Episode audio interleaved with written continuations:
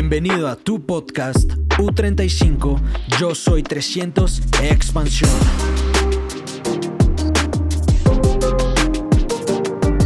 Bueno, la idea, obviamente en esta parte, es contar la historia, contar lo previo, lo que los chicos hoy decían, la parte que no se ve. Gracias. La parte que no se ve, que justamente es lo que hace que genere los resultados.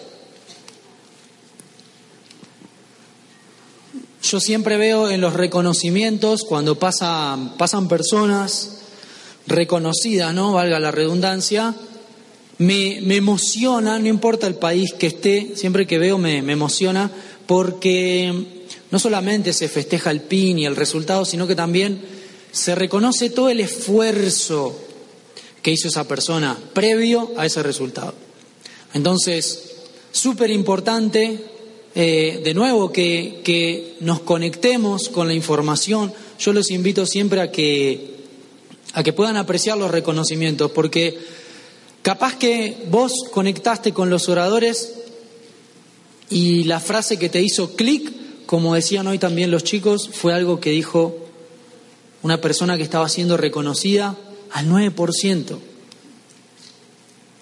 Si estabas afuera, boludeando, como decimos nosotros, te lo perdiste. Entonces, siempre lo que yo recomiendo es que, que escuches esas personas, que te conectes con esas personas, porque una frase literalmente puede hacerte tomar una decisión.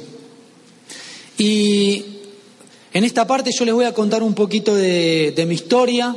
Obviamente en 70 minutos es imposible contar todo, sí les voy a contar lo más importante, para que puedan, digamos, darse cuenta que, que cada uno tiene una historia y, y en esa historia hay puntos de quiebre, ¿no? Hay puntos en donde uno empezó a pensar diferente, empezó a actuar diferente, empezó a, a tomar tal vez una dirección diferente.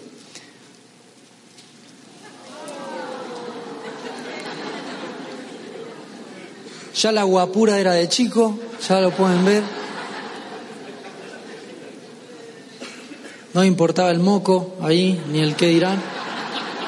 No importaba, ya de chico.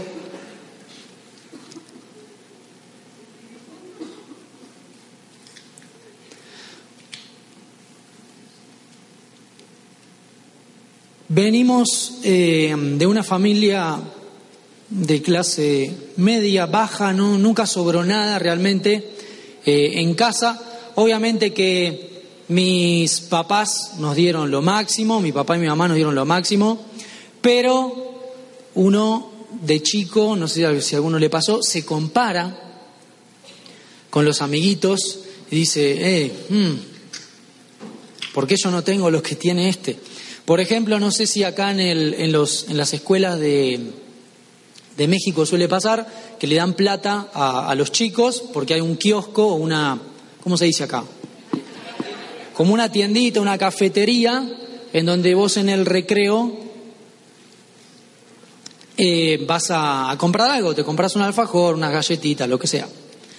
Bueno, a mí no me daban plata, o sea, ya empezando por ahí. Yo siempre iba y decía, molestando, ¿me das comida? Le decía a alguno que estaba comiendo un alfajor, molestando, ¿no? Para, para robarle un pedacito. Ya eso, eso puede ser una tontería, pero a mí no me daban plata. Ya empezamos a crecer, digamos, porque no había, ¿no? Obviamente. Empezamos a crecer eh, en una familia de ese, de ese estilo. Yo siempre molesto, ah, me preguntan, ¿y, ¿y por qué no comes azúcar? No sé qué. No, yo como sanamente, como bien, nunca tomé gaseosa, digo yo.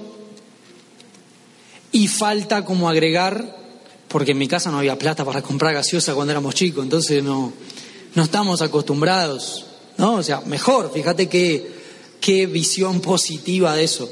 Y eh, ya a los 12 años eh, le ayudaba a mi abuelo, que era herrero, yo veía que él estaba jubilado y que igual seguía trabajando. Entonces ahí yo decía, ¿esto qué onda? O sea, acá hay algo que está mal. Supuestamente trabajó toda su vida para jubilarse, para no trabajar más, y sigue trabajando.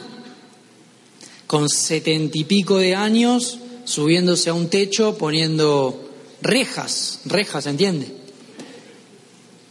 O sea, no puede ser, hay, hay, algo que está mal. Entonces a partir de ahí ya empecé como a, a decir, hay que encontrar otro camino, o sea, no se puede. Yo no voy a invertir mi vida entera trabajando para que después me paguen menos, no me alcance.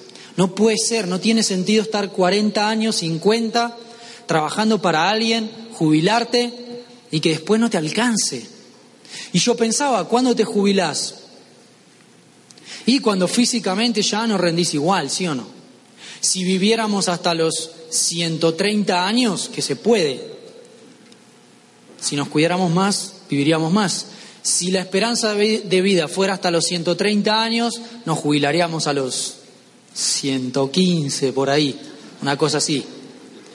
Eso es una lógica, ¿sí o no? O sea, eso es así.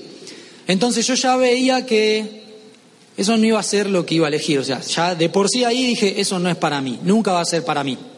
Empecé a trabajar, estudié música, mi abuela era profesora de piano, había un piano en, en mi casa, ya de chiquitos tocábamos, mi abuela nos enseñaba cosas así de, de música. Fui a una escuela pública, eh, Normal 3, en la ciudad de La Plata. La ciudad de La Plata es una ciudad de 600.000 habitantes aproximadamente, o sea, acá tienen 7 millones. No entiendo cómo no tienen un negocio de 100.000 personas todavía. De la ciudad de La Plata, crean o no, salen casi todos los calificados de Argentina. La gran mayoría somos de la ciudad de La Plata. Eh, Yami Raidán, que es diamante en Argentina, frontal de, de Ale y, mío, gran amigo, maestro de, de nosotros también, hermano de la vida, también de la ciudad de La Plata, también del Normal 3. Nos conocemos de que tenemos seis años, o sea, también venimos de, de familias humildes, digamos, ¿entiende humilde acá? O sea, tampoco es que nos moríamos de hambre y estábamos aniquilados, pero tampoco nos sobraba nada. Eh, a los 18 años empecé a estudiar ciencias económicas, mi mamá trabajaba en el... qué bien que me lo olvidé. En el Tribunal de Cuentas de, allá de, de la ciudad. Entonces me decía, mira, si vos estudias contabilidad, yo te puedo hacer entrar. Estudias, te recibís, y mi vieja siempre decía, se recibe cualquiera.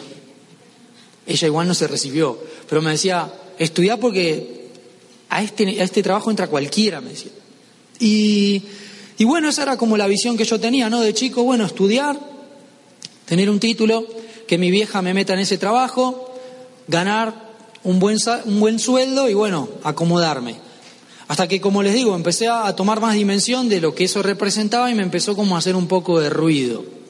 Siempre me gustó ganarme lo mío, porque obviamente de otra manera no lo iba a poder conseguir. Como les decía, a los 12 años le ayudaba a mi abuelo y me, daba un, digamos, un billete chiquito, ¿no? Obviamente. A los 16 eh, trabajé de barman, de bartender, ¿se entiende? Bartender. En la fiesta de un amigo, unos amigos más grandes que sacaban buses para ir a la cancha, para ir a ver a Gimnasia de Grima La Plata mejor equipo de Argentina. No sé por qué las risas, no importa. Y como era más grande, era también licenciado en administración y todo, organizaban fiestas, como éramos amigos de, que viajábamos con él. Uno de los chicos me dice, mira, van a hacer una fiesta, no sé qué, si hay lugar, meteme a trabajar de barman, ¿no? Sacando cerveza en tachos congelados, con el brazo hasta acá, que era sub cero, así, destapando cerveza con mi amigo toda la noche y mirando toda la fiesta y diciendo, mira, esto es, es muy fácil, fíjate todo el, circuito que tienen y cuánto ganan aparte y empezábamos a hacer cuentas. Claro, vos pensabas, esta cerveza, la cerveza es libre, de costo tiene tanto, la entrada salió tanto, de barra ganan tanto. ¿Qué hay que hacer? Contratar seguridad, sonido, alquilar el salón, imprimir las preventas las, los tiquetes, digamos, y chao, un disjockey. Vimos todo, nos hizo clic, dijimos, listo, la próxima fiesta la hacemos nosotros, o sea, que vamos a estar trabajando en la barra.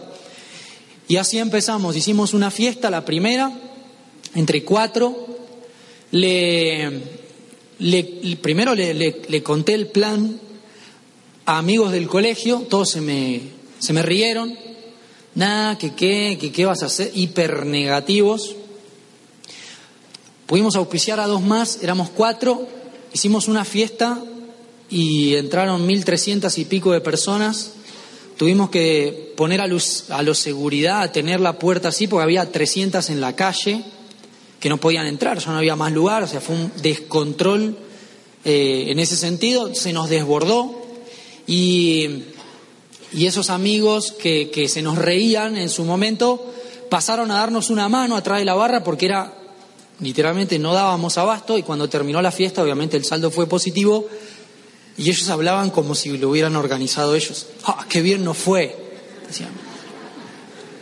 Fíjate cómo va a haber siempre gente que te va a criticar y cuando te vaya bien va a decir, ah, yo sabía, sí, yo siempre confío en vos, sí, sí, sabía, lo sabía. O sea, no importa que te critiquen, no importa que te tiren abajo, es que ellos no están viendo lo que vos estás viendo. Entonces ya de por sí yo ya estaba acostumbrado a la crítica, porque siempre me interesó salirme de ese molde. Yo no quería hacer lo que hacían todos. Hicimos una segunda fiesta porque nos fue bien y nos la canceló la intendencia de la ciudad, porque obviamente tiene un arreglo turbio con todos los dueños de las discotecas de ahí, que básicamente son todos los mismos, y como vos le estás robando público, no pueden dejar que eso funcione. Ahí también empecé a entender cómo te explotan los que te controlan, digamos. Trabajé de, mesero, digamos, en, un catering, no sé cómo se dirá, ya se dice mozo, mesero, camarero, una cosa así, pero dentro de un catering, o sea, un servicio de cumpleaños de 15, ¿vieron los cumpleaños de 15? A los 17 años me pagaban 25 pesos 12 horas que pasaba dólares, hoy son un dólar vale 43 pesos, o sea, era menos un dólar. Pero vamos a decir que me pagarían, no sé, 10 dólares la noche o menos, una cosa así. Yo creo que menos. 5 eh, dólares la noche. Vos llegabas a las 5 de la tarde, tenías que descargar la camioneta del catering, armar todo el salón, faginar las copas, organizar todo.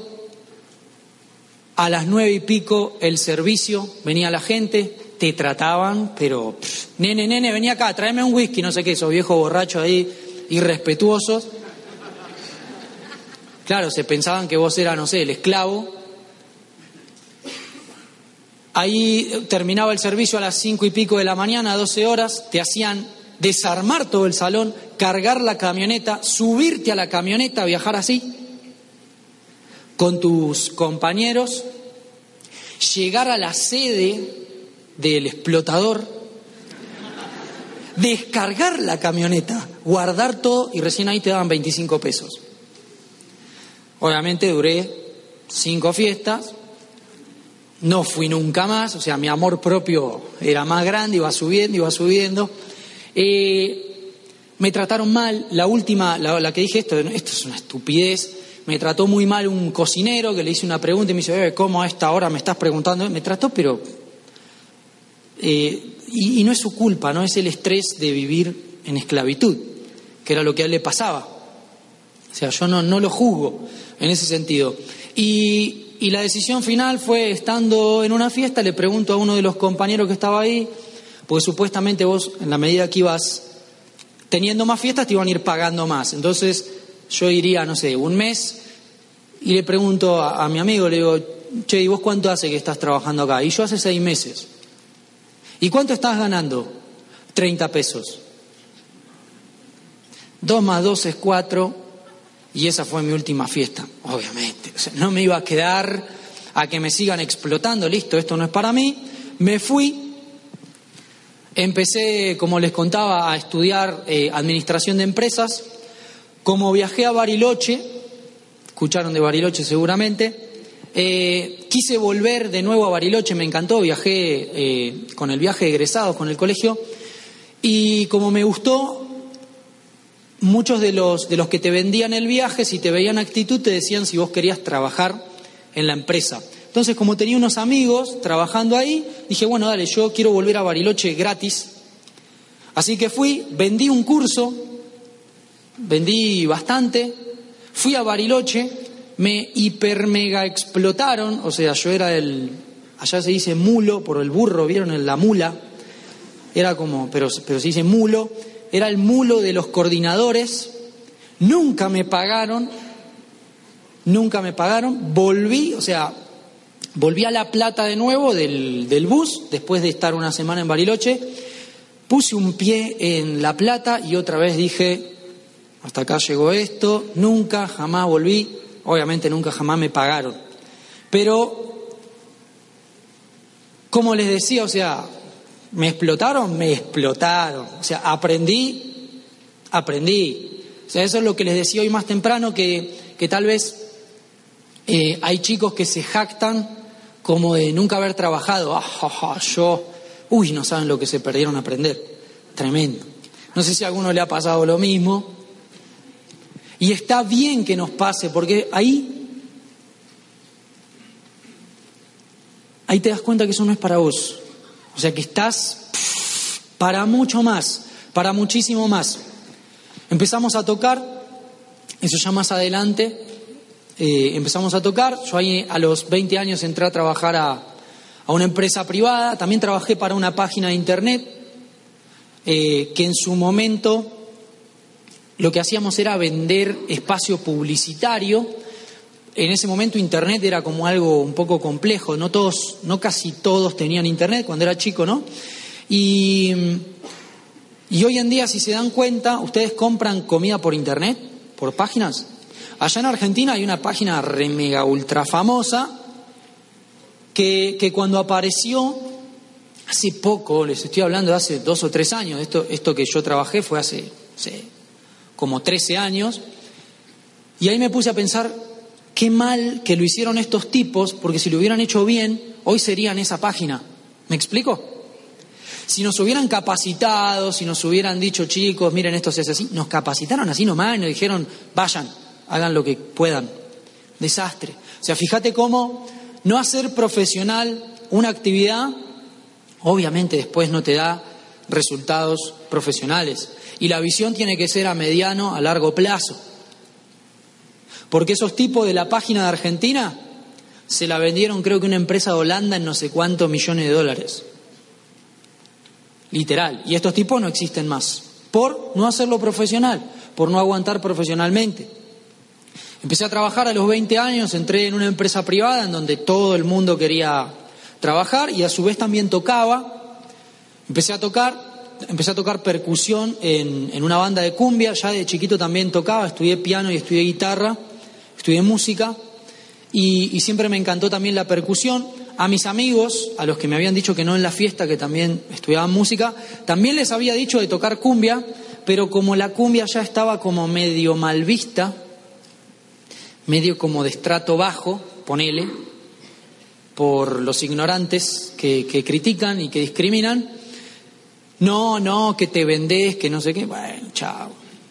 No importa. A los 20 por ahí, 20 y pico, empezamos a tocar con, con una banda que la armamos. Empecé a ver lo que era el trabajo en equipo, sinceramente, en un proyecto independiente, porque ahí no teníamos nadie que nos diga qué hacer. Y empezaron a aparecer los egos. No, que yo voy más adelante, no, que yo quiero hacer esto, no, que ese tema a mí no me gusta, no, que yo quiero hacer así. Terminó la banda, se desarmó la banda. Me, llama un amigo que también tocaba y me dice, che, vos no estás más en la banda. No, ¿por qué? Porque yo estoy tocando en una banda que se llamaba Cupido.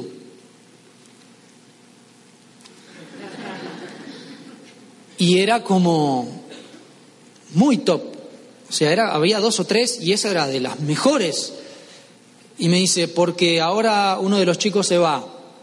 No, por favor, le digo, meteme ahí, o sea, meteme como sea. Bueno, yo, yo te aviso. Claro, con ese yo te aviso me dejó, pero todos los días demanda, todos los días, che, ¿y? No me llamaron, amigo, ¿estás seguro que le pasaste bien mi teléfono, no?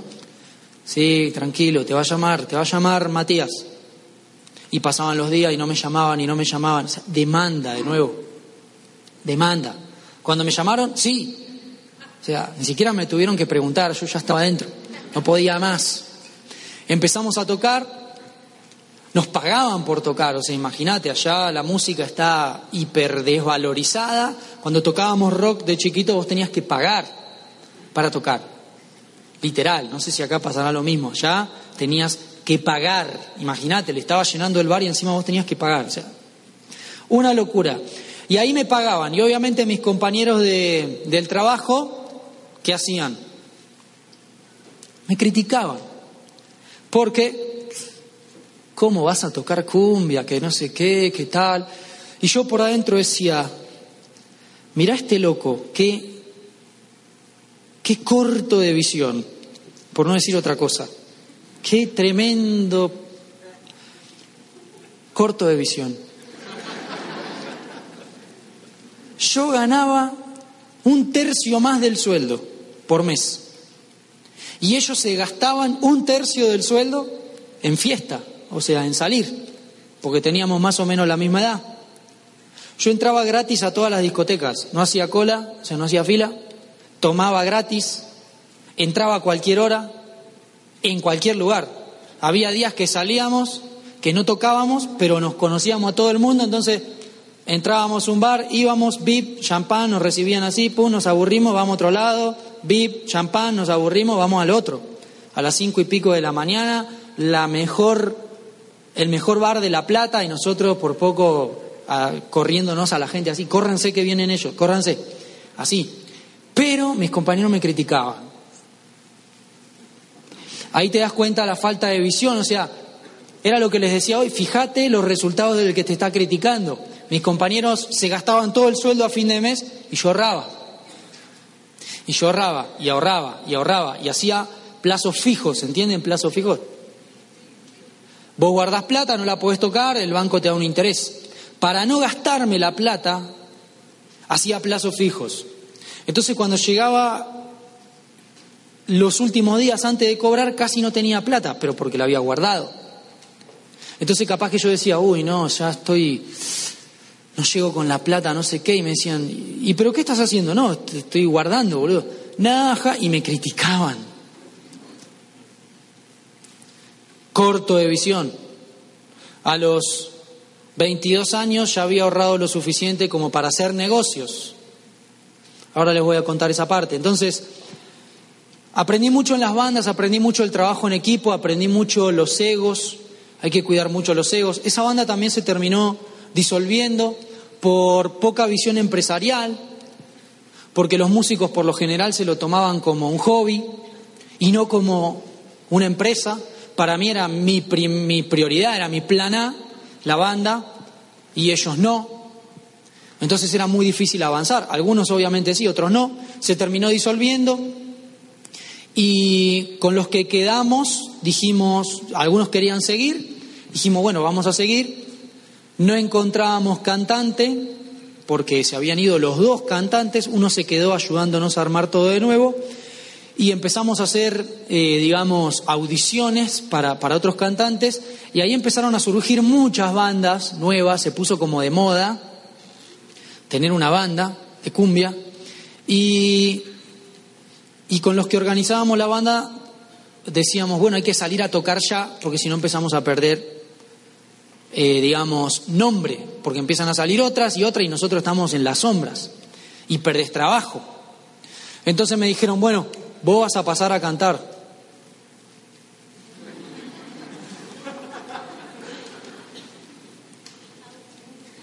Y ahí que me dio miedo. ¿Por qué? Porque nunca lo había hecho. Yo había estudiado música, te entono, pero yo no tengo técnica de canto. O sea, te hago un coro, te hago una voz atrás que queda bien, una tercera mayor ahí, pero no me pidas más, o sea, yo no tengo técnica, nunca fui a canto. No, sí, que si no va, que si no, no, no salimos más, no sé qué. Bueno, encontramos un cantante y me pusieron a mí porque era de, de dos voces. Entonces dije, bueno, vayamos a la sala de ensayo, probémoslo, si me siento cómodo, vamos. O sea, yo necesitaba antecedentes, yo necesitaba, literalmente, o sea, necesitaba situaciones que me den confianza. Bueno, ya lo hice en la sala de ensayo, suena bien, ahora delante de un montón de gente es como un ensayo con gente. Eso era lo que pensaba. Empezamos a, a tocar y me tocó cantar, me tocó pasar del fondo, así era como el colegio, ¿viste? Cuando tiras cosas del fondo que no pasa nada. Estás tapado por todos tus compañeros a estar adelante, así, con un cablecito. O a veces nada. No saben el miedo que me daba, o sea, literal. Pero fui atravesando esos miedos, fui creyéndome más el personaje, digamos. Fui tomando más confianza, eso es algo que también me dijo el otro cantante, te lo tenés que creer. Te lo tenés que creer, o sea, te la tenés que creer. Acá es exactamente igual, la creencia. Yo no podía dar un show y estar así.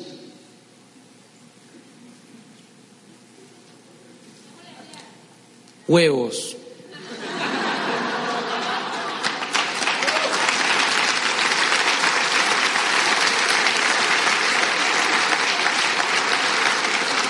Igual que acá, ovarios, en el caso de las mujeres, o sea, dale, dale. El miedo es imaginario, punto y se acabó, ni existe, no existe. Tocamos en un montón de lugares, obviamente pasó lo mismo, la banda se disolvió por ego, por falta de, de visión empresarial. Y llegó un día, obviamente siempre me encantó la música, llegó un día que un amigo en común nos juntó a varios músicos de diferentes bandas que les había pasado el mismo problema. No había sistema educativo para bandas en ese momento. Hubiera sido un buen negocio. Nos juntó a todos, nos conocíamos de vista y de nombre. dice, bueno, mi idea es armar una banda y yo ser el manager y los junté a ustedes porque me encanta cómo tocan, los conozco, ta, ta, ta. Y dijimos, bueno, vamos a ponernos de acuerdo en una cosa. Si vamos a empezar un proyecto como este desde cero, que la banda sea lo primero y los problemas de las personas sean secundarios, porque yo otra vez fumarme estas situaciones, ni ganas. ¿Están de acuerdo? Todos de acuerdo, o sea, sí. La banda primero, los problemas de la gente después. Tenés un problema con alguno, lo agarrás así, lo sentás y le decís, mira, me pasa esto, punto y se acabó. Y lo solucionan. Porque la banda es primero.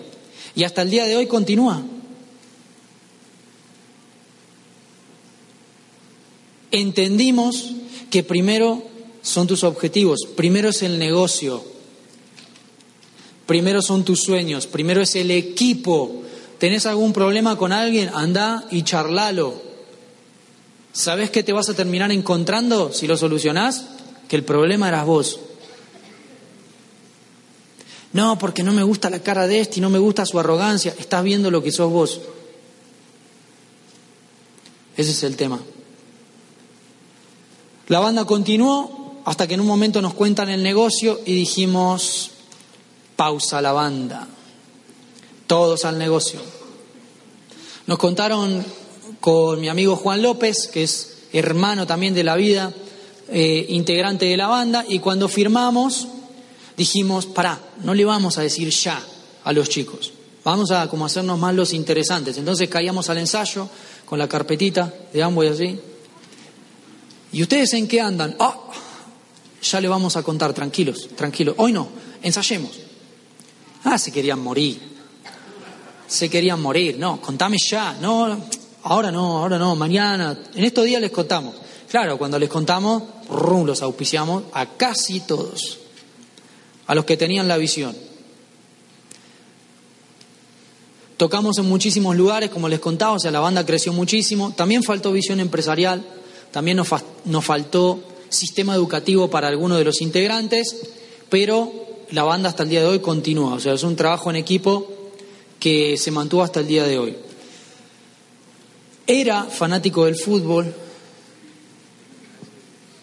Eso es un bus, así viajábamos. Esto es muy gracioso porque este es mi amigo con el que iba a la cancha, con el que trabajaba de barman, y este soy yo, obviamente que no parezca. Y, en esos viajes teníamos, en ese ya no, ya éramos un poco más grandes, pero a los 15 años nos íbamos ya viajando a ver a gimnasia, andás a ver a dónde, a cualquier lado, y yo le decía a mi mamá que íbamos con el papá de él, y él le decía a la mamá que íbamos con mi papá. La cosa es que mi papá es de Independiente, que es otro club, y el papá de él vive en Israel, o sea, nada que ver. Pero le mentíamos y nos íbamos igual. Y bueno, acá, esto, esto es un paraguas, ¿cómo se dice acá? Sombrilla, paraguas. Este Astrolopithecus es su servidor. O sea, esto siempre digo lo mismo, esto lo pongo para que vean que cualquiera puede calificar a diamante, amigos. Literal.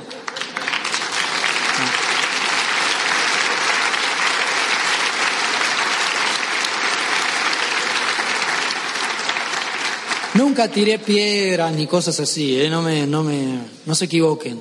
Sí, muy fanático.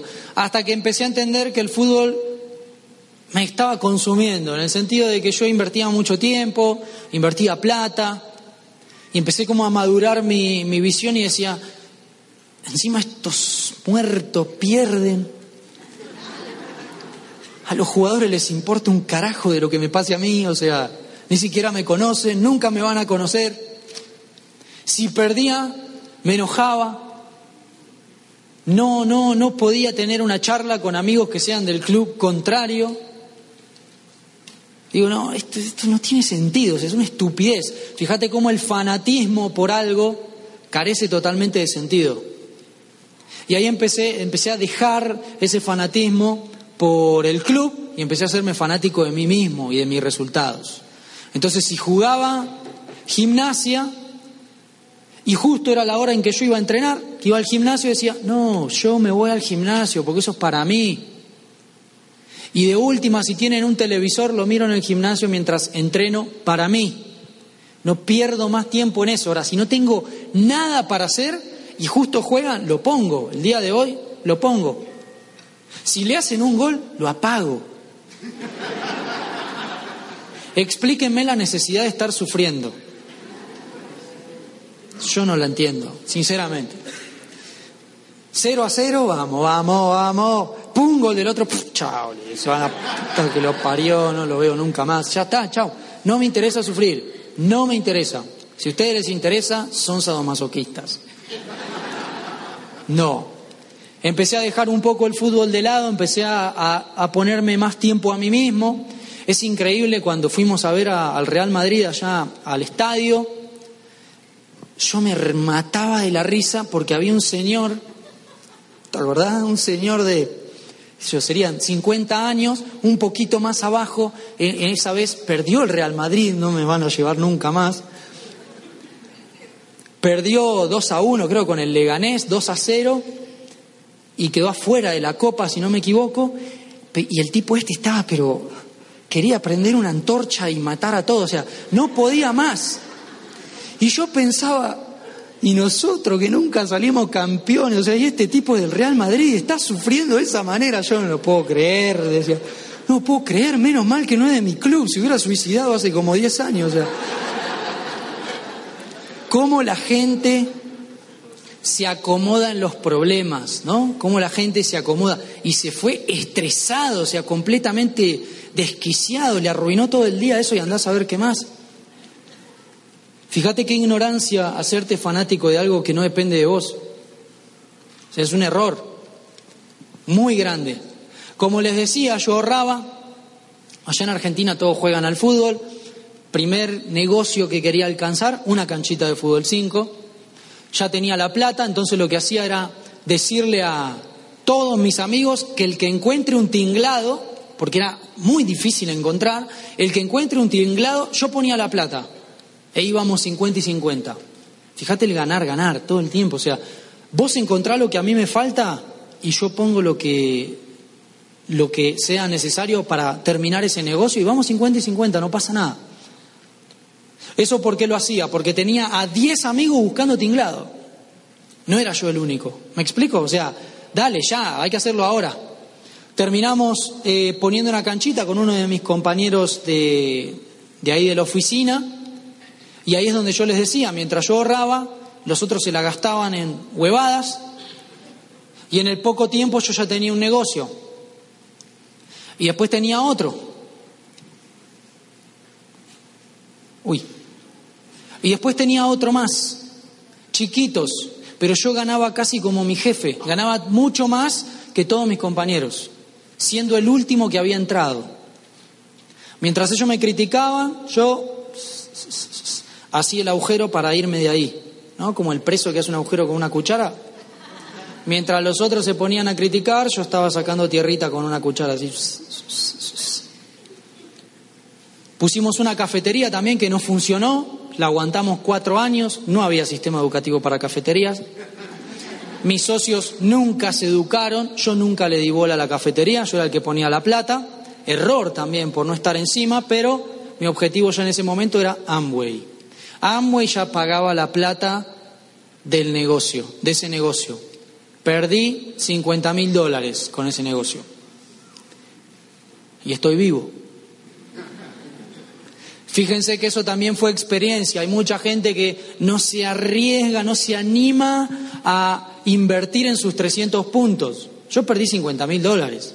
Que comparado a la gente que ha perdido plata y no se murió y de hecho hoy es libre financieramente, tampoco se comparan 50 mil dólares, es una moneda.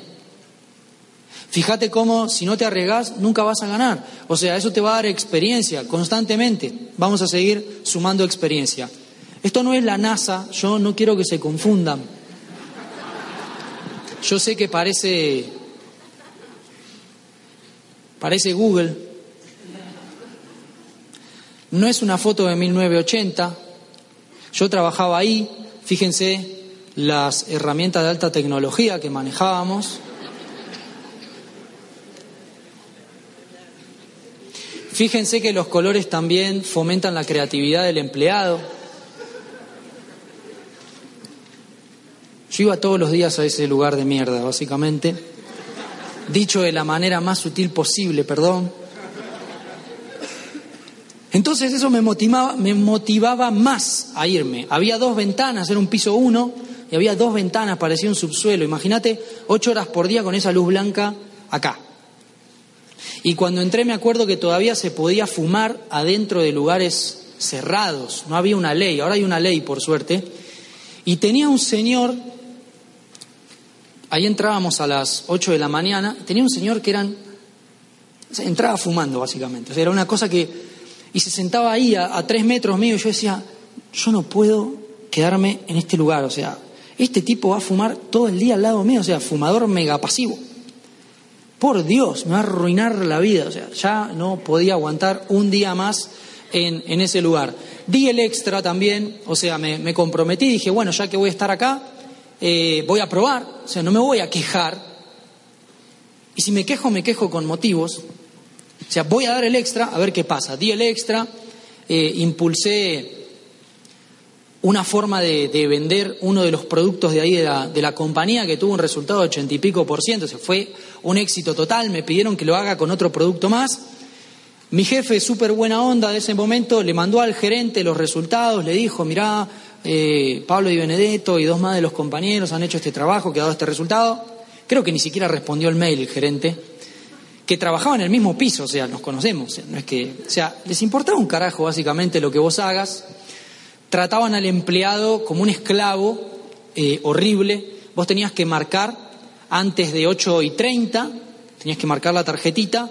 Si marcabas 8 y 31, te descontaban el presentismo, ya te descontaban plata.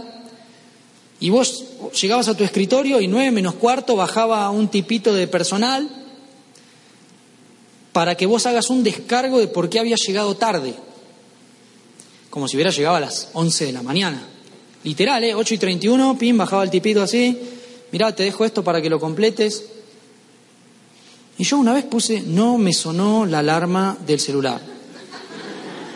¿Y qué iba a poner? O sea, así trataban al empleado, nunca dándole, digamos, una recompensa, así sea psicológica, o sea, bien, loco, bien, vienen súper bien, ni un reconocimiento, ni nada, súper chapada la antigua, no teníamos internet, teníamos una intranet. Entonces yo explotaba el tema de los mails, yo me mandaba libros en PDF a la oficina antes de Amway para capacitarme, me aburría demasiado, o sea, de hacer siempre lo mismo, me aburría.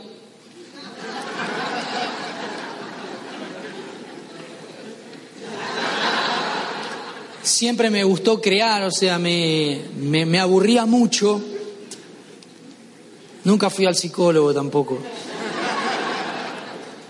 Pero sí me, me, aburría, entonces necesitaba hacer algo. Aprendí a escribir con la mano izquierda también, de verdad. O sea, para, para estimular un poco el cerebro y dejar de ser todo tan repetitivo.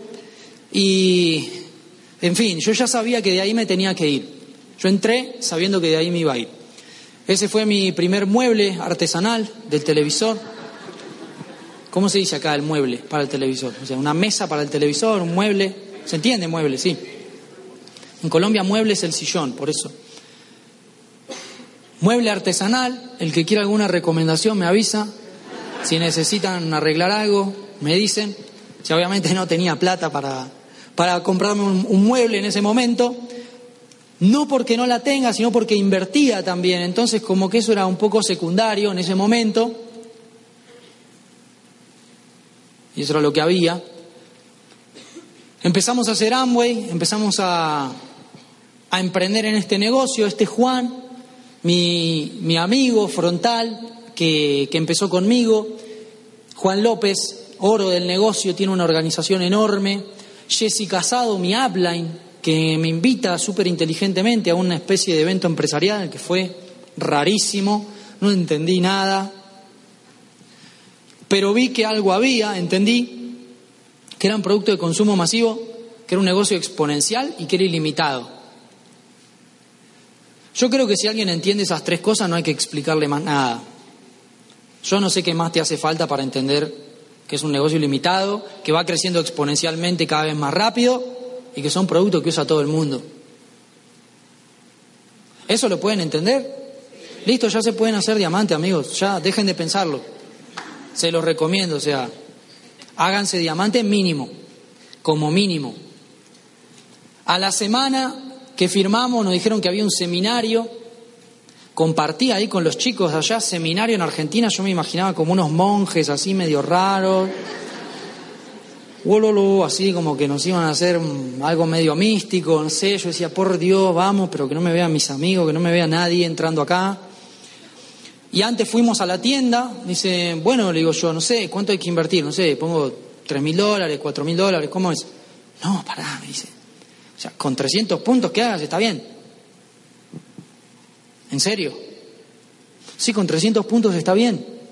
300 puntos de piso está bien. Y yo pensaba, ¿cómo, ¿cómo vas a hacer un negocio solamente con 300 puntos? Decía, o sea, esto es demasiado barato, no puede ser. O sea, a mí el negocio de Amway me salió más barato que todos los negocios que hice en mi vida. Y me dio la mayor cantidad de ingresos de toda mi vida, juntando todos mis negocios, todos mis sueldos y multiplicado por mil. O sea, Demasiado barato hacerse libre en este negocio, amigos. Se los dejo ahí para que el que lo quiera se lo lleve. Pero yo pensaba que esto era invertir, que esto era poner una torta de plata, como decimos allá, torta de pastel, un pastel de plata así. Y nada que ver. Fuimos a la tienda, dale, hagamos 300 puntos, 300, Juan hizo 300, cerramos el 9%. Fuimos al seminario, en ese momento el seminario sería, qué sé yo, este pedacito así de personas, no había casi nadie, no había mucha gente. Vi a un chico de veintipico de años, licenciado en administración, que era lo que yo estudiaba, platino fundador, que se había comprado un auto, que había viajado eh, a uno de los, de los lugares de los viajes de liderazgo, tenía fotos y yo decía, chao, si, si él lo hizo, nosotros tranquilamente lo podemos hacer. Y después vi los reconocimientos que pasaron dos chicos, un 9 y un 12, que casi se mueren de un infarto, dicho sea de paso, en reconocimiento, es normal. Y yo le dije a Juan, yo, yo esto de venir a los eventos y todo eso, yo lo voy a hacer. Pero esa huevada de andar hablando delante de la gente, yo no lo voy a hacer. Ni loco. O sea, que ni me digan de hablar adelante de la gente.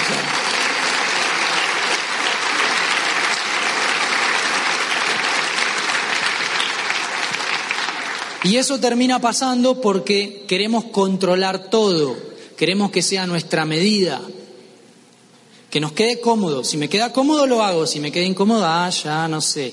No vas a poder controlar todo, nunca, nunca, jamás desapegate de eso. Nunca vas a poder controlar todo. Deja de querer controlar todo. ¿Te da miedo? Hacelo, porque es parte. No lo vas a poder controlar. Como cerramos el 9, al otro mes, uno de los chicos de la línea de auspicio me dice, mira, te vamos a hacer un reconocimiento en la OE. Andate bien vestido, me dice. Bueno, fui con la ropa del trabajo, yo trabajaba de traje. Y dice, bueno, ahora vamos a llamar al frente en la mitad de la OE. Vamos a llamar al frente una persona que tuvo resultados muy rápido. Pablo, venía, acércate. Y había 20 personas, con, exagerando, teníamos que separar las sillas para que parezca que, que había más gente. Y yo veía todos los ojitos así, mirándome, nunca me había pasado. Y eran como panteras negras en la jungla, así era como... Casi me agarra un infarto, casi me muero blanco, se me puso todo blanco así. Bueno, es en equipo y funciona. Eh, gracias, gracias al equipo, eh, y bueno, eh, funciona y es en equipo y sí. Gracias, gracias Pablo, gracias, gracias. Fui, me senté al lado de Maxi Tedesco, también frontal del, del negocio. Amigo, no sé ni qué dije. Eso fue lo único que pude decirle. Amigo, no sé ni qué dije, no me acuerdo qué dije del miedo que tenía, no me acordaba que había dicho. ¿Estuve bien? Sí, amigo, sí, sí, estuvo bien, estuvo bien, estuvo bien. Todos, a todos nos dio miedo, a todos nos dio miedo. ¿A los que pasaron reconocidos le dio miedo? Seguro que sí. Y está bien, la próxima que pasen reconocidos le va a dar menos. Es más, ya en este momento están diciendo, ah, que me toque de nuevo, yo creo que lo podría haber hecho mejor. ¿Sí o no?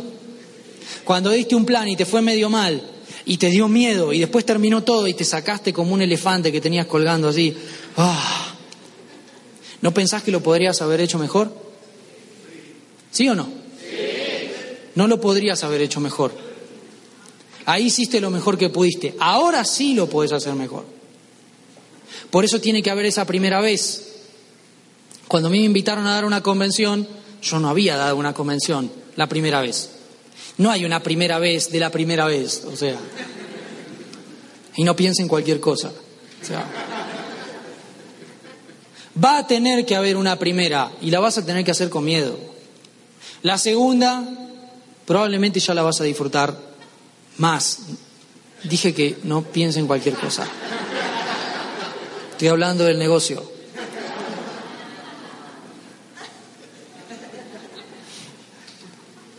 Califiqué al 9%. Muchas personas, yo esto lo pongo porque muchas personas a veces entran al negocio y ya hay calificados, ya hay diamantes o se conocen con una esmeralda o con un platino y no ven todo lo que hicieron antes. Entonces capaz que alguien ve un orador así, wow, increíble cómo habla, lo que dice, lo que transmite. Sí, pero él no nació así. Él no nació así. Hay un audio, hay uno de los audios que, te dice justamente que piensan que hay gente que gana más que ustedes en el mundo. Sí, obvio. Más que nosotros, obvio. ¿Piensan que hay gente que gana diez veces más que nosotros? Sí. ¿Y esa gente trabaja diez veces más que nosotros? Es imposible físicamente. O sea, la respuesta es no. O sea que ellos hacen algo que nosotros no hacemos. ¿Sí o no? Sí. ¿Piensan que ellos saben algo que nosotros no sabemos? Sí. ¿Piensan que nacieron sabiendo? No. ¿Qué significa eso? Que tranquilamente cualquiera de nosotros puede aprender y hacerlo. Nosotros calificamos al 9%, lo puse en el Facebook, no se los recomiendo. Para nada. Ahí vamos, Primer mes, o sea, las S las ponía diferentes, o sea, sacaba del vamos, no lo hagan. A los tres meses ya ganaba más que en mi trabajo, recién al tercer mes, al cuarto en realidad, al tercer mes le hicimos la factura, califiqué en dos meses y tres semanas a plata, a nivel de plata, entonces tenía para facturar, me enseñaron cómo hacer la factura Amway, le hice la factura y al cuarto mes, porque te depositan al otro mes, al cuarto mes abrí el home banking, o sea, la, banca virtual, no sé cómo le dicen, la página del banco y decía pago a proveedores recibido, Amway Argentina, ta, ta, ta, y la plata. Y yo decía, ¡Ah! funciona, boludo, es real. Y le digo a Maxi, que trabajaba también conmigo en la oficina, fue el único que entró y el único también que se salió de ahí, que se escapó. Digo, fíjate que seguro te depositaron, amigo, fíjate, a ver, ¿abrió? Sí, me depositaron, vamos, carajo, festejando en la oficina, mi compañero mirando así, estos tarados, ¿qué les pasa? Nos habían pagado el doble de lo que estábamos ganando en federación, porque habíamos ganado el Te Queremos Plata y, varios bonos adicionales, más la red, más todo, increíble. Y se acerca un amigo, más tarde, ¿no? Él no, no, no vivió esa secuencia, abogado, que yo le había dicho, mirá este negocio, ta, ta, ta, y desde su escritorio, muy así, dejémoslo ahí. ¿Sabes qué pasa? Que la gente no va a cambiar de marca y se amacaba en la silla, ¿no? Giratoria, la silla, La gente no va a cambiar de marca. Yo uso tal pasta de diente y no va a cambiar. Y yo parado, ¿no? Parado al costado del escritorio, le digo, te entiendo, amigo, ¿sabes qué pasa? Que te voy a decir dos cosas. Primero, la de Amway es 80 veces mejor. O sea, te doy una, lleváselo a tu odontólogo, no le digas nada y preguntale cuál es mejor, te apuesto lo que quieras. Segundo, ¿a vos cuánto te pagan por usar esa marca? Y se quedó así. Ya no se movió más. Y ese día venía muy, yo, doctor, abogado, y se puso así en el escritorio, yo sentado acá, la computadora ahí. ¿Y cómo vienen con los jabones? Mirá, le digo, tenga, abrí home banking.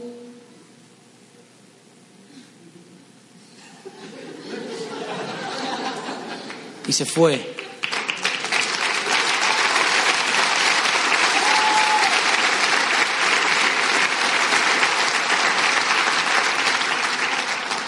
Y ahí me duplico. Qué lindo, qué lindo. Porque funcionaba, recién al cuarto mes nos dimos cuenta que funcionaba. Al sexto mes renuncié. Mi jefe me dice, pero ¿cómo? O sea, pensalo. ¿Estás seguro? Mirá, le digo, yo estoy creando algo afuera que requiere mi atención. Yo acá adentro estoy perdiendo plata.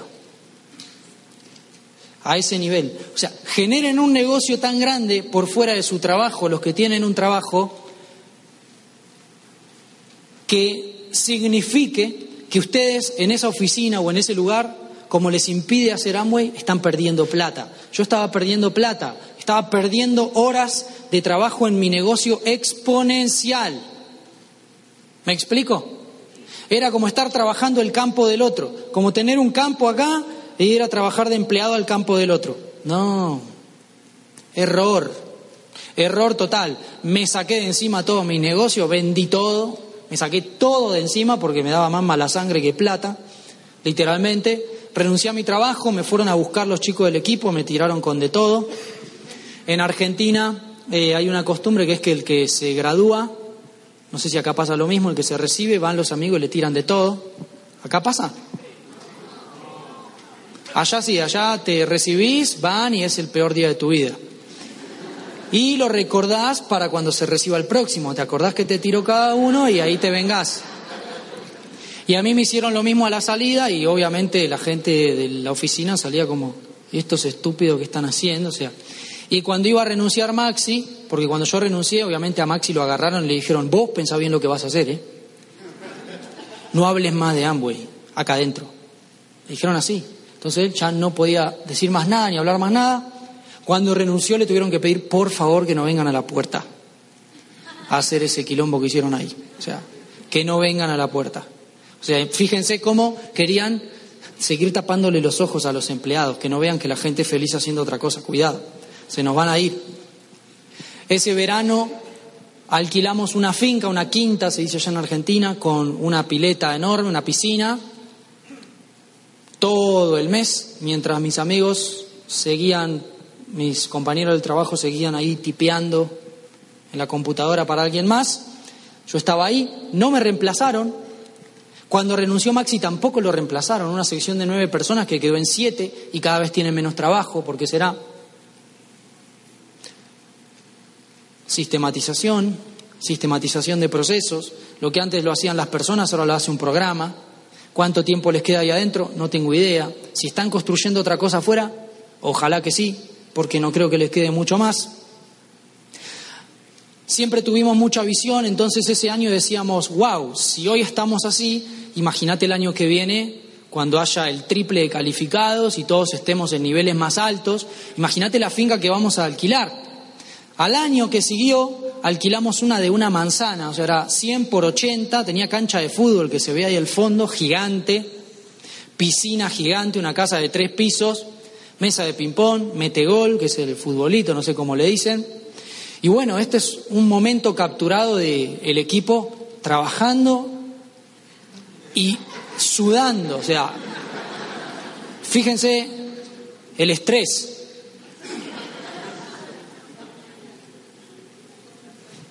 Increíble, lo alquilamos dos meses, el segundo mes casi no fuimos porque estábamos dando planes en otro lado. Entonces estábamos ahí y venían unos amigos de, alguien del equipo, bueno, vamos a jugar al fútbol, fútbol, vamos a la piscina, piscina, vamos a jugar al ping-pong, ping-pong. Che, pero ¿qué hacen estos pibes? Vení, vení, pasá por acá que te vamos a contar algo. Planes y planes y planes y planes. Con el resultado ahí, trabajamos y nos divertimos. O sea, eso era trabajar. Ahí estamos trabajando. Literal, por más que uno diga, nada, sí, estamos trabajando. Lo que pasa es que está bueno hacer Amway. Esa es la diferencia. Literal. Invitamos a todos nuestros papás a un asado, le hicimos una comida, porque claro, en ese momento no estaban entendiendo qué estaba pasando, estaban medio asustados. Mi hijo no quiere ir más a la facultad, a la universidad. Mi hijo dejó la universidad. Mi hijo renunció al trabajo. ¿Será drogadicto? ¿A qué secta se metió? Mi hijo gana más que yo. Entonces ya era como, nene, decime qué droga están vendiendo, no puede ser. Tranquilos, vengan. Le hicimos una comida, le empezamos a explicar qué es lo que hacíamos, empezaron a entender mucho más. Nos dieron un feedback también de lo que ellos veían, nos sirvió para, para ajustar mucho de lo que hacíamos y estuvo muy bueno, estuvo bueno demostrarle a nuestros papás que sin pelos en la lengua la mayoría no confió en nosotros, no nos alentó tampoco y hoy en día obviamente todos disfrutan de los viajes de liderazgo. Espero que escuchen este audio. Nada, mentira. Eh, uno a veces no tiene la visión, hasta tu propia familia te va a tirar abajo este proyecto. Lo importante es que vos creas en vos mismo. Vos tenés que ser una estatua, o sea, durísimo, nadie te puede voltear, nadie te puede tumbar, ni siquiera tus papás, ni siquiera tus hermanos, ni tus mejores amigos, ni tu pareja, o sea, tenés que tener una actitud de acero, o sea, literalmente. Pasé a trabajar en el departamento en donde vivía, en La Plata, cambié la oficina por mi departamento, acá esta es una foto medio viejita, tenía algunos muebles más. Me mudé después a Buenos Aires, a una casa muy grande con, con Yami Raidán y con Julián y Natalia, que son, eh, Julián y Natalia son esmeraldas de Argentina, de nuestra línea de auspicio, para trabajar. Y crecimos tanto en esa casa en Buenos Aires que, que nos volvimos a mudar. Esa es la casa en donde vivimos ahora. Somos tres parejas viviendo en, la casa, es una casa de 700 metros cubiertos, más el fondo, que tiene piscina. Y yo de chico siempre decía, no, qué, qué gana de tener una casa grande para poder invitar a mis amigos. Vivíamos en una casa chiquita, eh, yo siempre digo lo mismo, entraba el sol y tenía que salir alguien porque no, había lugar. Y, y, hoy en día eso cambió por completo, o sea, nuestra casa es la casa del pueblo básicamente. Este es mi auto, que es un BM 430i, coupé, lo compré con 5.000 kilómetros, porque también soy inteligente financieramente, no me compro un auto cero kilómetro, porque cuando hago media cuadra ya vale un 20% menos, y eso realmente no tiene tanto sentido, a menos que te guste pagar 20% más por el olor a nuevo. Cada uno tomará su propia decisión. Y no pongo esto como para decir, oh, mirá, mirá qué millonarios que somos, o sea, nada que ver, o sea, somos súper desapegados de lo material, pero a lo que voy es que si vos vas a vivir en esta vida una experiencia de lo material, vivila mejor. Yo ya viajé en bus, ¿cómo se dice acá el bus? ¿Bus?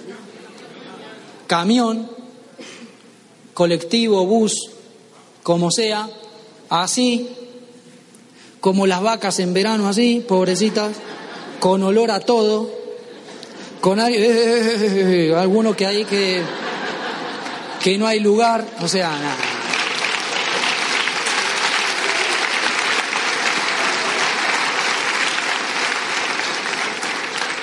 Si todos entendemos que creamos nuestros propios resultados y los estamos eligiendo, Prefiero elegir sentarme en el BM y manejar a el que la verdad no está tan bueno, sinceramente, sinceramente.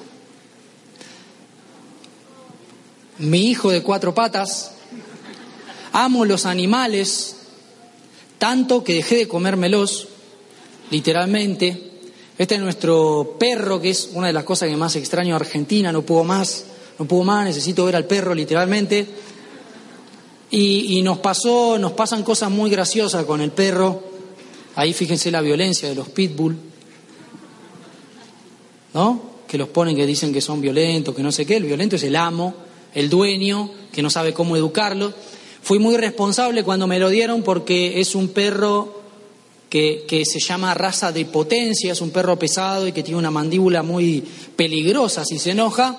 Entonces vos lo tenés que educar bien. Me senté en YouTube, mirar video, ta, ta, ta. El perro por poco habla. Está al 9%.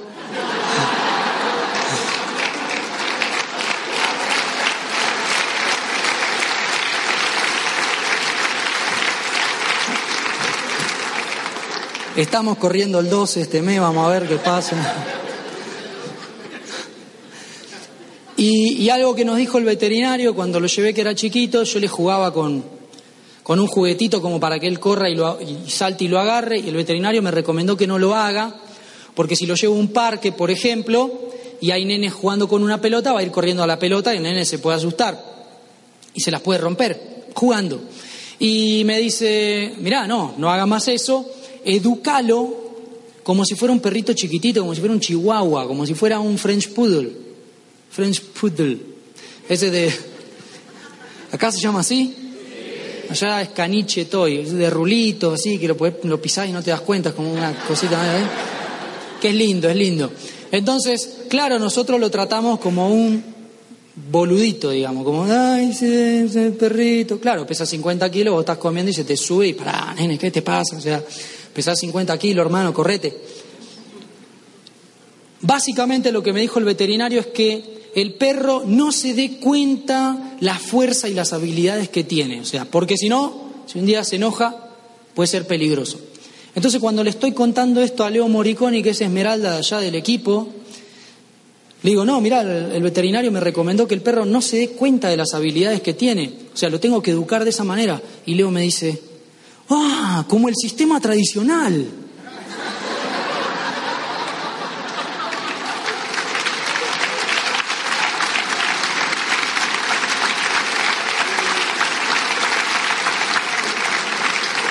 Y es verdad. Y es verdad. No todo el sistema tradicional, vamos a, salvar un pedacito, pero la gran mayoría del sistema tradicional te educa para que vos pienses que no podés y vos te lo crees. Y una mentira o una verdad repetida muchas veces, ¿saben qué pasa? Es una verdad. Ese es el tema. Cuando vos pensás que no podés y lo sostenés y lo sostenés, que es difícil, que bla, bla, bla, bla, bla, te lo terminás creyendo. Cuidado con eso. Es todo mentira. El perro, si quiere, salta y llega a la mitad de la pared. Y si se enoja, nos arranca la cabeza y no nos dimos ni cuenta. Porque tiene esa habilidad. No lo va a hacer porque está educado de una manera que no se da cuenta. Y aparte los perros son amor puro, o sea, es así. Entonces, entendamos que nosotros las habilidades ya las tenemos, falta sacarlas para afuera. ¿Me explico? No se crean mentiras. Quítense esas mentiras de encima, dejen de hacerse cargo de esas mentiras. Son, no son para nosotros. Ahí cuando se te caen mil puntos el 31 a las 9 de la noche. Y pones esa cara. Esa fue mi primer convención. Obviamente me dijeron, hay que ir a una convención. Yo dije, uff, miles de monjes, pensaba yo. Hay que ir, o sea, hay que ir y hay que ir. Bueno, vamos a la convención. Ese fue el primer viaje. Ese era todo el equipo en ese momento, de, de mi código en adelante. Solamente la chica y el que le sigue a un lugar de distancia, digamos, el, que está de blanco con anteojitos, esos dos no siguen en el negocio, todo el resto está en el negocio y todos están calificados, absolutamente todos. Ahí a mí me reconocían al 12%. El resto era 0%. Juan era 9% y Maxi Tedesco era 9%. Hoy Diego Lentini, Zafiro, cerrando Esmeralda, Maxi Tedesco Platino Fundador, Fernando Moll, Esmeralda, Yami Cañete, línea auspicio de nosotros, Platino Fundador, Lucky Medina, Platino, Leo Moriconi Esmeralda, Diamante Fundador, Platino Fundador, Nicolás Orgi, Adriel Mayo, Platino del negocio. 0% hace tres años.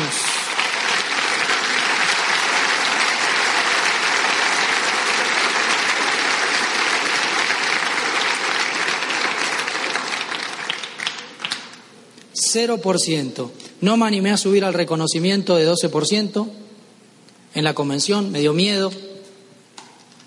Y, y, ahora vamos a reconocer a los 12%, no sé qué. Yo estaba a una cuadra más o menos, allá atrás, haciéndome el boludo, porque ya sabía que venía esa parte.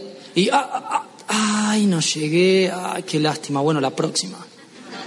Justificando el miedo, lo único que tenía que hacer era subir, hacer así,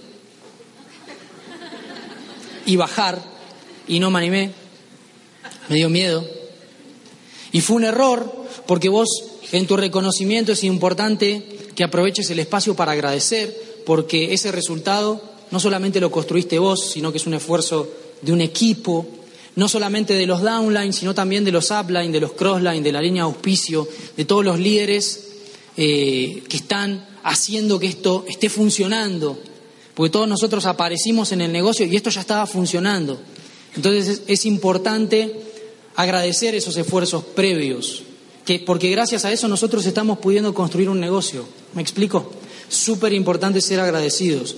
Acá éramos 12 o 15 personas, hoy hay más de 10.000 personas en convención de, del equipo. Y siempre dimos el ejemplo, siempre estuvimos ahí primeros. Mi primer OE me llama el que le iba a dar y me dice, ¿está bien vestido? Yo estaba estacionando el auto, ¿está bien vestido?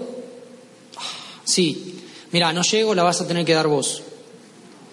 Dos opciones, sí o no. En ese momento nadie daba la OE, solo había una sola persona que daba la OE. Yo digo, bueno, si digo que sí, doy y bueno, que salga como salga. Si digo que no, andás a ver quién se para ahí y me termina asesinando todo mi negocio. Si se va a morir mi negocio, lo voy a matar yo. O sea, no, déjenme, listo, dale, yo lo doy. Ni PowerPoint tenía ni nada, era el de él. Me ponen el PowerPoint. Por el dinero la gente se mata, se pelea, se enferma y toda la OE así. Terminó el PowerPoint, ah, sentí que me liberé y empecé a hablar de lo que yo sabía, pa, pa, y pude como remontar la OE. ¿Saben qué dijeron de esa OE? Me criticaron. Siempre te van a criticar. La línea auspicio no, obviamente. La gente que no entendía me criticó. ¿A quién le sirvió? A mí. Me sirvió dar la OE porque ya la segunda ya tenía PowerPoint, ya había dado la primera, con miedo, pero la había dado, mal, pero la había dado. Y la segunda salió espectacular. ¿Saben la cantidad de calificados que he visto que hoy tienen un negocio gigante y la primera OE les duró 15 minutos?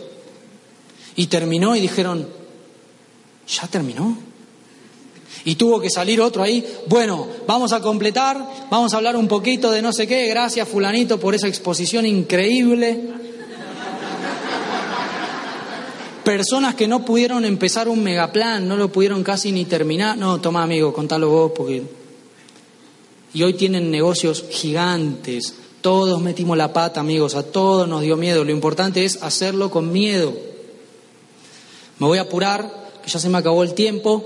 En febrero del 2017 yo puse que supuestamente iba a calificar a diamante, ahí firmamos todos, no sabíamos ni cómo era el año fiscal, ni cómo se calificaba, no entendíamos nada, pero nos dijeron que había que poner fecha de diamante, lo primero que hicimos, fecha de diamante, o sea, yo entré a esto para mínimo llegar a diamante rápido.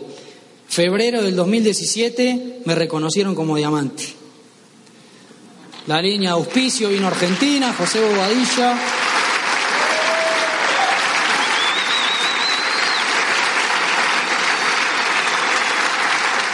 O sea, se puede.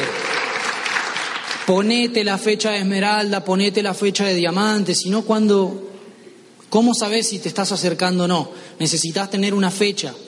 Cambié mis hábitos alimenticios, como les contaba, y, piensen esto, es una disciplina. ¿Cuántas veces comemos por día? Tres, cuatro, a veces cinco, y es una disciplina. Es una disciplina. Vos puedes elegir comer comida chatarra o comer más saludable. El hecho de que vos todo el tiempo estés eligiendo comer saludable desarrolla tu disciplina. Estamos promoviendo un negocio de salud, amigos. Tenemos a la empresa número uno en nutrición. Coherencia. Fundamental. La gente no es estúpida. La gente ve y dice, pará, este me está promoviendo salud y estilo de vida y está arruinado. O sea, Coherencia, amigos, coherencia importante. Y disciplina, mejoren, mejoren su alimentación, que es algo que hacemos todos los días. Eso es liderazgo también. Lavar un plato, tender la cama, eso es liderazgo también. En lo mínimo encontramos las cosas que nos ayudan. O sea, como dice Roberto Pérez, el que es bueno en lo poco es bueno en lo mucho. Logremos ese tipo de pequeños pequeños logros, pequeños, pequeñas victorias para empezar a, sumarlas y que sea una victoria gigante. Ah. Mi maestra, apareció Ale, es una historia muy buena, pero la va a contar ella más adelante. Es importante, eh, como, como hablaban los chicos también de la pareja, está buenísimo hacer este negocio en pareja, porque tenés un socio o una socia que te puede ayudar a mejorar muchísimas cosas que vos no ves. Todos tenemos esos puntos ciegos que necesitamos a otro que nos lo diga. Yo no veo lo que hay atrás ahora mismo y ustedes no ven lo que hay atrás de ustedes ahora mismo. Necesitas una persona que te marque ese reflejo, que te muestre lo que hay atrás tuyo. Y sinceramente una pareja es lo mejor para ese tipo de cosas. Gracias, gracias Ale por enseñarme tanto. Gracias, gracias, gracias.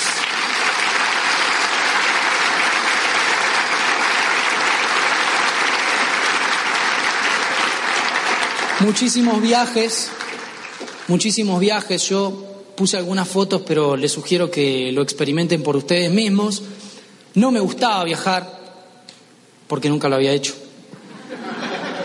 Literalmente, o sea, no se rían porque es verdad. Hoy en dos años y medio más o menos vamos 18 países, ochenta y pico de ciudades, no sé cuántos hoteles cinco estrellas. Hoy me puse a pensar que debería contar los hoteles porque ya debo ir más de 50. O sea, ¿y quién conoce más de 50 hoteles 5 estrellas? O sea, y todavía no empezamos. No se hagan porque él conoce, ustedes no. Pero ya van a conocer si hacen esto bien, amigos. Ya van a conocer si hacen esto bien. ¿Está bueno, Mario? ¿Están buenos los hoteles? Amo los hoteles. Amo los hoteles. O sea, Amigos, viajar es increíble. Es una de las promesas del negocio si hacen esto bien. No solamente hay hoteles, hay personas, hay experiencias nuevas, mucho aprendizaje, mucha visión. Imagínense que hacemos casi siempre lo mismo todos los días, hacemos el mismo camino para ir a trabajar todos los días. Estas son experiencias nuevas segundo a segundo. Estuvimos en Europa, estuvimos en Estados Unidos, muchísimos países de Latinoamérica. Y bueno, siempre con la facha, ahí la guapura, siempre... Mentira, mentira. Mucha gente dice que los argentinos somos agrandados, somos como ego, ¿no? Ah, sea sincero, dale, no mientan. Acá me hicieron el mejor chiste argentino que dicen, ¿qué es el ego? El ego es ese pequeño argentino que todos llevamos dentro.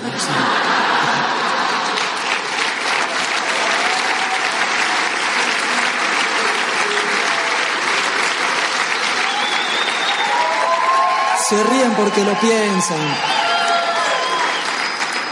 Se ríen porque lo piensan. Se lo mostré a, los chicos del equipo y, y, obviamente todos se pusieron contentos como yo, porque todos llevan un argentino dentro, qué lindo. Y mi hermano me dice, muy bueno, se equivocó en lo de pequeño nada más, el resto está perfecto.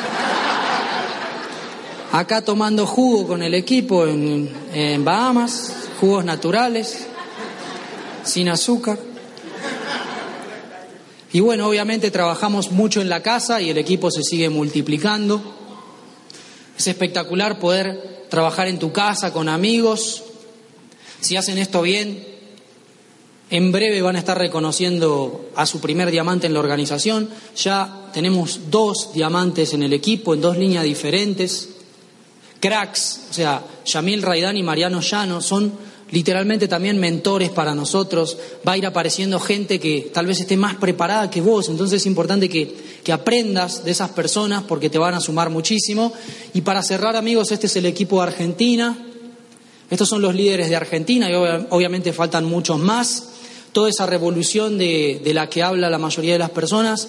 Obviamente que es imposible haberlo hecho solo, no hay uno que lo haya hecho, sino que es un equipo, es un trabajo en equipo y realmente disfrutamos hacer este negocio que es básicamente construir una familia. Al principio yo, cuando decían familia, yo decía, qué exagerado esta gente, Dios mío. Y después me di cuenta que era real. Vos tenés familia alrededor del mundo por hacer bien este negocio. Y si ustedes se lo toman de verdad, se comprometen con sus objetivos, con sus sueños, como les dije hoy, nos vamos a estar haciendo absolutamente todos amigos, vamos a ser familia y nos vamos a estar viendo en las playas del mundo, en los aeropuertos, en todos lados, amigos, y realmente lo vamos a pasar espectacular. Si ustedes se toman esto seriamente y se lo toman como algo profesional, van a poder cambiar no solamente su vida, sino la de toda su familia y millones de personas, amigos. Muchísimas gracias por haberme escuchado y les deseo el mayor de los éxitos, amigos. Muchísimas, muchísimas, muchísimas gracias.